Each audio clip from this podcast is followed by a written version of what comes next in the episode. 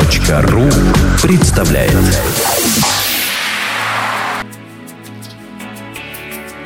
Добрый день, дорогие слушатели. С вами подкаст «Психология, мифы и реальность» и его бессменные ведущие Александра Иванова. И Андрей Капецкий. Здравствуйте. Сегодня мы будем говорить о целях. О ваших целях, как вы их видите, как вы их строите.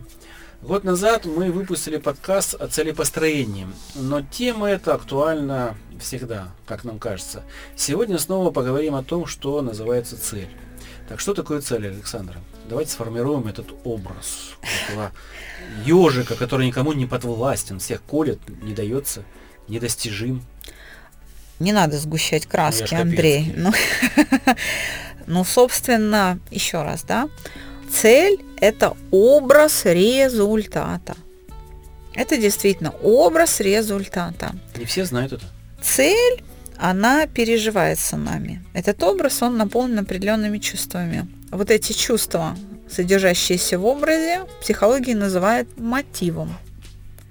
То есть то чувство, ради которого совершается поведение по достижению цели, называется мотив. И, в общем, разделить цель и мотив можно только условно, это довольно условное деление. И цель может быть простым образом, может быть сложным, многокомпонентным образом. Вот, собственно, и все. Поэтому и говорят, мелкая или большая цель. Людей, которые к нам приходят, в большей степени интересует, как достичь свою цель. Действительно, а, мы обещали сделать подкаст о цели построения после того, как вышла статья о цели – и о том, как их достигать. Действительно, лю- людей не сама цель волнует, а вот как сделать так, чтобы она была воплощена в жизнь. Ведь какие-то цели мы достигаем, а какие-то не можем достичь. И обращаемся за помощью в том случае, если цель, которую мы не достигаем, значима для нас. То есть она для нас важна, но мы никак вот это вот желание воплотить не в состоянии. И за решением этой проблемы часто идут к психологам. Вы знаете, на желаниях достигать целей каких-то, которые, например, общество навязывает, да, или которые я сам себе там в результате самовоспитания формирую, на этом даже целый бизнес построен, и многие тренинги эксплуатируют это. Это эксплуатирует, мы уже говорили, как-то идеи, да, какие-то учения типа секрета, ну, каких-то, да. Ну, то есть они строят образ цели, но, но как достичь вот этого инструкции не дают? Они нет, они как раз дают, как достичь. Сиди, мечтай. Вот, собственно, эти книги, они там тот же Ашо, они, их философия способна оправдать любое бездействие, чтобы человек просто только сидел и мечтал. Читал. Читал и мечтал. Вот и все. И вот от самого переживания вот этого желания достичь цели, эта цель должна волшебным образом возникнуть. И тебе звезды начнут помогать, и там судьба, и, в общем, и пространство, и, в общем, они уже это, извините, к квантовой физике привязали и как-то это пытаются все доказать. Но, вы понимаете, отбрасывается, опять же, естественно, научная часть. Уже открыта структура поведенческого акта. Давно. Петр Кузьмич Анохин ее открыл. И он говорил о том, какие нужны условия для формирования поведения, для того, чтобы поведение началось. Ну, действительно, нужно сформировать образ результата. Чтобы образ результата был реалистичный, чтобы цель была достижима, нужен предваряющий эту выработку цели этап, потому что поведение начинается не с выработки цели, как принято считать в психологии, ну и вообще в быту, да, а оно начинается с ориентировки. То есть человек сначала определяет ситуацию, в которой он находится, и отвечает на вопрос, что происходит. И только когда он на этот вопрос может ответить, когда он определился с ситуацией, он начинает построение цели и образует вот этот результат. Сначала в сознании. Это все еще подготовительная фаза поведения. Только после того, как получен ответ на вопрос, чем ситуация, в которой я нахожусь, должна быть завершена, то есть построен образ результата, сформирована цель, начинается подбор программ поведения. Так вот, чтобы цель была достигнута, Анохин установил, что поведение должно приближать нас к цели. Понимаете? Действие, которое я выполняю, должно приближать нас к цели. Когда выбран набор сформулирован, синтезирован набор этих действий, синтезирована программа достижения цели, принимается решение, понижается порог действия и осуществляется само действие. Это уже исполнительная фаза поведения, которую мы наблюдаем. Чтобы действие началось, нужно, чтобы было принято решение. Решение принимается на основе ресурсов. То есть человек оценивает, есть ли у него на это силы, время, информация и так далее. Если это все есть, принимается решение в пользу цели, начинается действие. И уже в процессе осуществления действия происходит управление. Управление. Коррекция действий. То есть вот совершается какое-то действие и проверяется ближе к цели, дальше, дальше действие отбрасывается, корректируется. Да? И вот так вот, совершая реальные действия, совершая ошибки, почему народная мудрость гласит, на ошибках учатся, их необходимо совершать, иначе ты не узнаешь, как правильно – если ты ни разу не ошибался. Вот достигается цель. Когда цель достигнута, то есть получается некий результат. Вот этот результат сравнивается с образом цели. А Анохин это назвал обратная связь. Сопоставление двух образов. Понятно. Ну вот вы говорите, если есть, а если нет сил, где их взять? Еще раз вернемся к естественным наукам. Физиология высшей нервной деятельности. Чтобы поведение началось, нужно три условия. Первое – материальный носитель этого поведения. Если я хочу что-то взять рукой, мне нужна рука. Чем я буду что-то брать? То есть мне нужна рука. Второе, мне нужна информация. Что такое взять что-либо? Вот этот вот процесс взятия, вот захват предмета. Что это такое? У меня должно быть представление о действии, которое я совершаю, и о результате этого действия информация. И третье – свободная энергия. Если у меня есть рука и есть представление, но нету сил, я не смогу осуществить это действие. Понимаете? Вот только когда все три условия выполнены, поведение возможно. Поэтому, чтобы достичь цели, нужно не только сформулировать эту цель, не только убедиться, что программа, программа приближает меня к цели, то есть образ действий соответствует образу цели – то есть если я хочу попасть в метро, то мне нужно идти в направлении метро, а не от него. И я должна это осознавать и отслеживать, в какую сторону я иду. Но мне нужны еще и силы, то есть мне нужно сопоставить свой ресурс, способны эту цель достичь или нет. Ведь, э, ну, например, давайте возьмем спортсменов. Многие хотят стать там чемпионами, да, но не оценивают имеющиеся в их распоряжении ресурсы. Что имеется в виду? Он, например, не оценивает свою степень подготовки. Он просто считает, что вот ему кто-то сказал, что ты талантливый спортсмен, или ты там, ты талантливый музыкант, или ты талантливый певец, или ты талантливый художник, или ты талантливый менеджер. И вот ему родные говорят, и для него талант это как бы нечто вот, чего достаточно. Ну что есть, и делать уже ничего не надо. Да. А в чем состоит его талант? Он проверял, достаточен ли его талант для того, чтобы действительно стать там руководителем или стать олимпийским чемпионом. Вот если ты не умеешь там четыре оборота, как Плющенко, прыгать, о чем мы говорим? Какое олимпийское чемпионство? Понимаете, да? То есть если ты не можешь сам себя правильно оценить, ну и, конечно, силы. Да, вот ресурс, достаточно ли во мне сил? Например, а, ресурс мой, как может быть оценен? Достаточно ли у меня терпения?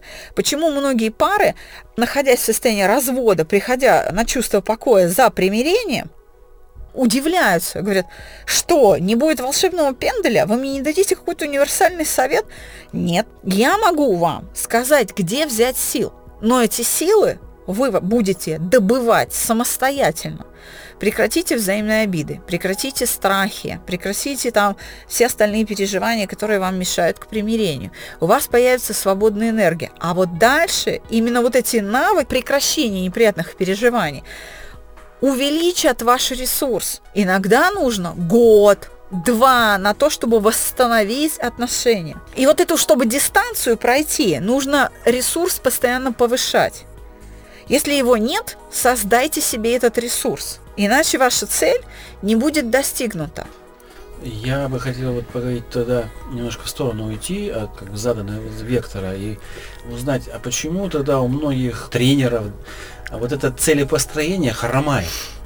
То есть они вроде правильные слова мотивируют на какое-то короткое время людей, да, те хотят достигать цели, но цель не достигается в большинстве своем. Они просто эксплуатируют желание. Я еще раз говорю, коучи не читали Анохина. Все. Ответ прост. Нужно, еще раз, чтобы достичь цели, образ цели и образ действий должны соотноситься. Должен быть правильно оценен ресурс. Нужно, еще раз, иметь материальный носитель этого поведения, информацию и свободную энергию. Я подчеркну, свободную. Почему, например, человек, находящийся в состоянии депрессии, когда у него есть руки, ноги, он обездвижен, и он не больной. Он же не инвалид, он же не паралитик. Но он лежит, он ничего не может сделать. Он не, не водит себя в туалет, он себя не кормит, он себя не моет, он себя не переодевает. Он лежит, просто смотрит в потолок и вот, допустим, плачет или, или просто созерцает потолок. Мы пример приводим всегда. Потому что нет свободной энергии, да. Подобный, где он ну, да. депрессии сидит. Да, Очень совершенно. яркий пример, как раз, э, когда депрессия влияет на отсутствие сил. Да. Где эти силы? Они связаны в этом переживании. Вот в этом состоянии фрустрации, лишения. А как выбрать действие? Как выбрать действие? Я коротко об этом говорила. Это и есть тот самый информационный компонент. Угу. Действие, чтобы выбрать, нужно пробовать. Нужно совершать ошибки, нужно совершать попытку за попыткой, и тем самым формируется подбор действий. Некоторые, некоторые действия даются нам в готовом виде в результате воспитания, в результате некоторой педагогики. Что если хочешь вот это, то сделай вот так. Ну, хочешь конфетку, встань, возьми. Ну да, да, и так далее. То есть, чтобы выбрать действие, можно воспользоваться готовыми моделями поведения своими или чужими. Это и есть информация, которую мы должны приобретать. И обязательно нужен опыт. Если нигде нет информации, потому что такие действия отсутствуют, значит их нужно вырабатывать. Это делается методом совершения ошибок. Ну, Пробуйте. Создать тот, тот огонь, об который вы будете обжигаться. Да имейте эмоциональную устойчивость обжечься, успокоиться и совершить еще раз. И имейте вот эту устойчивость к обжиганию до тех пор, пока вы не найдете безопасный какой-то выход для себя и пока вы не получите ожидаемый результат. И этим удивительным качеством, профессиональным качеством обладают как раз ученые люди – эксперимент за экспериментом, попытка за попыткой до тех пор, пока не будет получен ответ. Но тот же самый ученый человек, имея эту профессиональную привычку, может быть совершенно несчастен в своей же семье. Потому что вот этот навык он просто не может перенести на отношения. Как тогда оценить ресурс свой? Чем я обладаю? Чем я обладаю. Потому что, наверное, вот этот ученый, он не может оценить ресурс, которым владеет. Он не может даже представить, что те знания и опыт, которые у него есть в э, науке, он может применять в жизни повседневной. Он э, просто как умный человек до этого не допер. Совершенно верно. Нужно быть, как ни странно, внимательным к своим чувствам. Вы знаете, а, ресурс, еще раз, как оценить? Вы знаете, поработайте над стыдом. Вот когда человек работает над какими-то постыдными ситуациями, он вдруг начинает видеть, а какой же он на самом деле. Он впервые сталкивается сам с собой лицом к лицу наедине и начинает видеть, какой он. И вы знаете, это потрясающее зрелище на уроках проекта «Чувство покоя», когда на уроке стыда люди говорят, а я-то, оказывается, совсем, я себе думал так, а я-то на самом деле... Обидчивый. И еще какой! Я, оказывается, трус, или я там, да, они говорят, ой, вы знаете, я-то себе говорю, что я, вот в отличие от других, а я вру же беспробудно, я же врушка, например. То есть вот, и они это делают. Почему они это вслух делают, удивляясь и так, с восторгом даже говорят о своих пороках потому что им не больно. Потому что состояние покоя, как такое, знаете, страховочное оборудование, или как некая такая анестезия обезболивающая. В состоянии покоя, думая над собой, ты видишь себя реального, но тебе это не больно, и ты можешь наконец к этому прикоснуться. Ведь стыд, он настолько жгучий бывает состояние, что, как говорит Владимир Александрович, человеку иногда проще за раскаленный утюг взяться голыми руками, чем вспомнить какую-то постыдную ситуацию вот в работе над стыдом мы начинаем видеть, каким ресурсом мы обладаем. Он может оказаться очень большим, а может оказаться мизерным. Но тогда его нужно увеличивать. То есть вот за этим нам и нужны, в общем-то, переживания. Выходят, да. да, в этом их, я, я бы так сказала, биологический смысл. То есть нельзя достичь цели без переживаний. Нельзя хладнокровно все вот, не испытывать переживаний, достигать цели. То есть нужны переживания при Да. достижении цели. Да. Чтобы оценивать, где ты находишься. То есть система координат, видимо, такова. Благодаря переживаниям ты понимаешь, где ты находишься. Да, совершенно верно. Ваши переживания – это лоция. Это навигационная карта, которая вам показывает красный бакен, белый бакен. Вот где фарватер. И вот как-то, когда мне говорят, ну как это, ну есть же цели, которые можно достичь только в состоянии хладнокровия, но дело в том, что это такое переживание. Хладнокровие – это такое переживание. Или, например, чувство покоя – это тоже переживание. Это не отсутствие переживаний, а это такое чувство покоя. Умение слышать свои переживания как раз приводит успешных людей к тому успеху, которым они обладают, потому что они прислушиваются.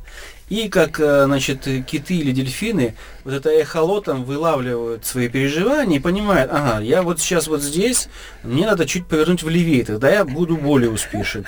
И, а многие люди просто пропускают, ну, пиво выпил, курнул, и все хорошо. Нафиг мне эта локация-то, я и так по жизни плыву, как говно.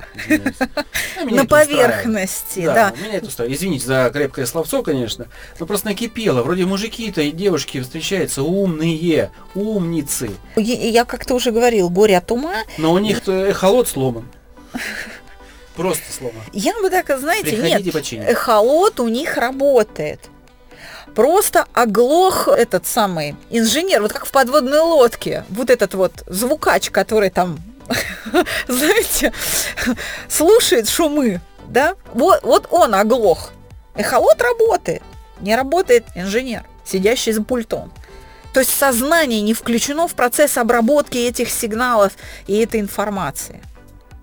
Какие эмоции могут мешать в достижении цели? То есть наверняка есть, конечно, бакины, которые там правильные, а есть фальшивые, которые, ну, если мы на них пойдем, мы можем попасть на мель.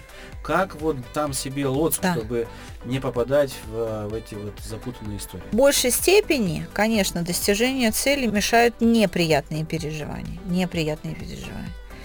Переживания, которые блокируют действие, это, конечно, страх.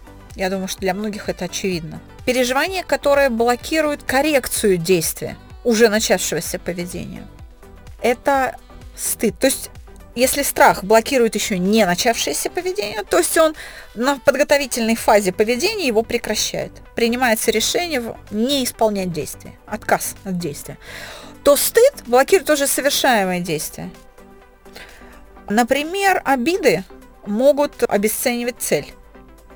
Обиды на партнеров могут обесценивать цель искажать цель. А гнев может приводить к избыточным действиям. Тогда мы мимо цели проезжаем, проскакиваем и попадаем в другую цель какую-то, да, не в тот результат и так далее. Но я хочу предостеречь вот еще от чего. О том, что есть приятные состояния, которые тоже могут мешать достижению наших целей. Знаете что? Эйфория. Вот, например, эйфория, она тоже искажает цель. Или она искажает действие. Какое-то успешное действие, которое еще не достигло цели, но приблизило нас сильно к ней, может быть переоценено, вызвать состояние эйфории, но оно недостаточно при этом. И эта эйфория подкрепляет вот это недостаточное действие. Человек не подвергает его критике, и вот с этого момента начинается ошибка. Здесь тоже можно промахнуться, промазать мимо цели. Простой пример хочу привести, чтобы вы понимали простоту этого сложного объяснения. Ваша цель 1 миллион рублей. Ну, вот, грубо говоря. Вы заработали 750 тысяч.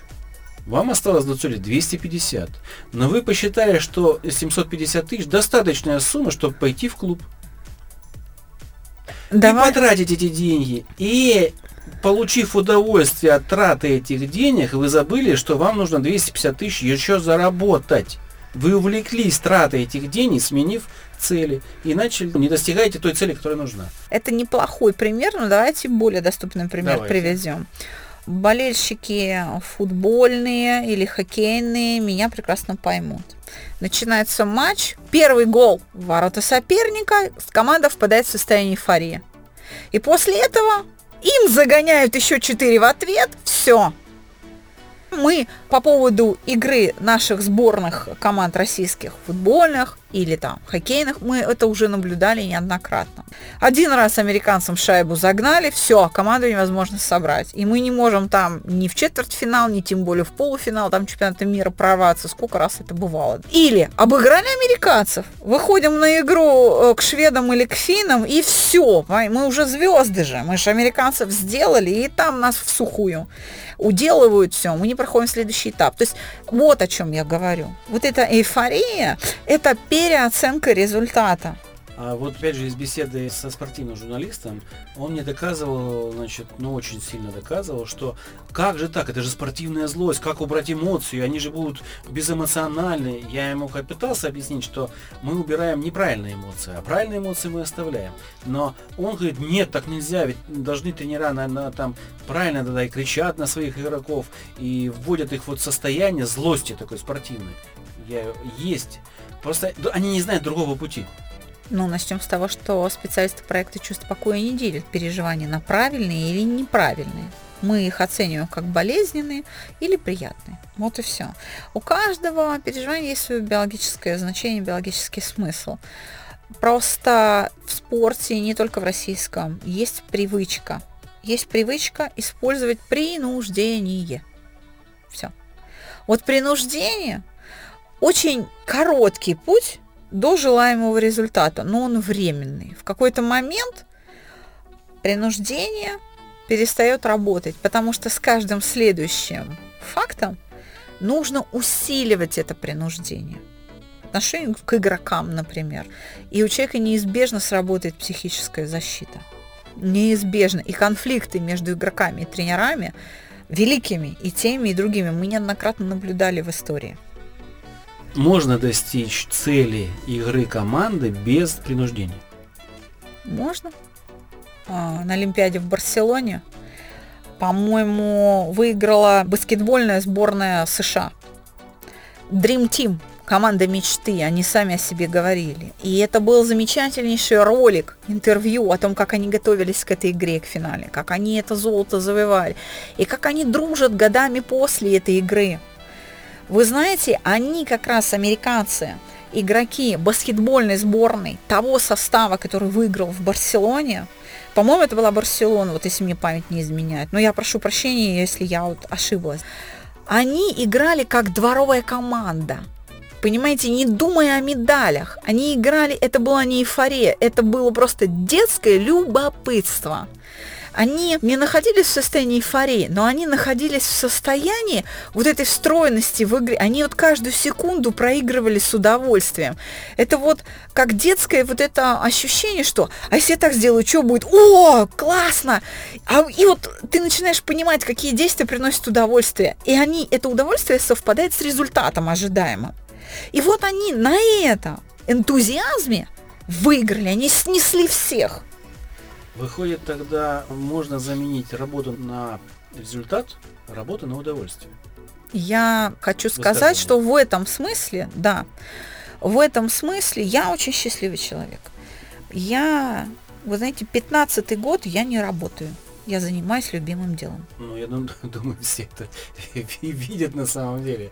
Потому что э, огонь в глазах, он всегда присутствует. Неважно, кто пришел, как пришел, зачем, по какой проблеме, но человек я... выходит счастливый, Александр. Я Это хочу факт. просто поделиться вот этим маленьким своим жизненным секретом. Это не профессиональный секрет. Это просто мой житейский вывод, к которому я пришла. Любой человек может себе позволить не работать если он найдет себе любимое дело. Если ты занимаешься любимым делом, ты не находишься на работе. И все. Секрет прост. Найдите себе любимое занятие. В общем, дамы и господа, ваша цель не работать в этой жизни. Ваша цель получать удовольствие от того, чем вы занимаетесь. Мы записываемся в нашей любимейшей студии Владимира Нелюбина и его коллектива Moscow News. С нами работает наш самый любимый, самый замечательный, самый надежный звукорежиссер Святослав Ткаченко. Спасибо, Свят. Все, друзья, до новых встреч. До свидания.